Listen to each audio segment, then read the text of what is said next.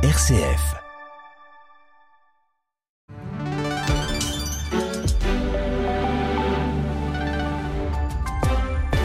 Et à 9h à l'information belge avec Sandy Louis. Bonjour à toutes et à tous. Alors que la COP28 entre dans sa dernière ligne droite à Dubaï et pourrait s'accorder sur un texte prévoyant une sortie progressive des énergies fossiles, les Pays-Bas ont lancé une coalition internationale visant à mettre progressivement fin aux subventions concernant ces combustibles fossiles. À ce stade, une douzaine de pays s'y sont joints, dont la Belgique, mais aussi la France, le Luxembourg, l'Autriche, l'Espagne, la Finlande ou encore le Canada. Ce dimanche, c'était le dernier jour de la visite aux États-Unis d'Alexander De Croo. Le premier ministre belge a assisté à la sortie d'usine du premier avion de combat F-35 Lightning II destiné à la Belgique. L'engin ne devrait pas voir le ciel belge avant 2025.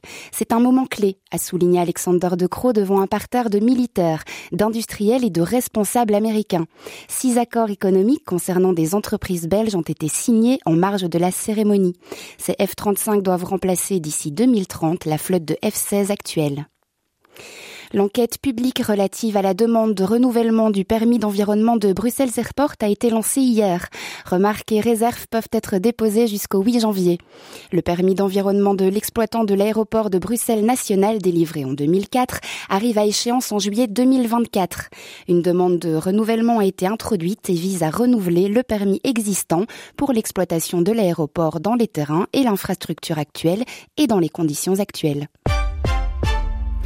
Le Hamas a prévenu ce dimanche qu'aucun des otages dans la bande de Gaza n'en sortirait vivant sans un échange et une négociation et sans répondre aux exigences de la résistance.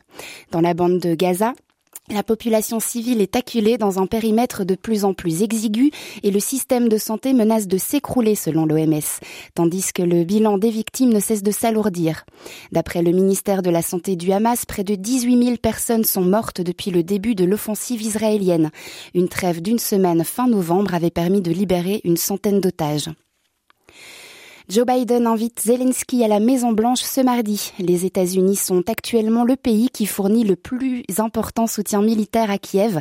Le Congrès avait ayant engagé pardon plus de 110 milliards de dollars depuis l'invasion russe en février 2022. Ce mardi, il est prévu de discuter des besoins urgents de l'Ukraine et de l'importance vitale du soutien continu des États-Unis, alors que le Congrès a bloqué une nouvelle enveloppe d'aide.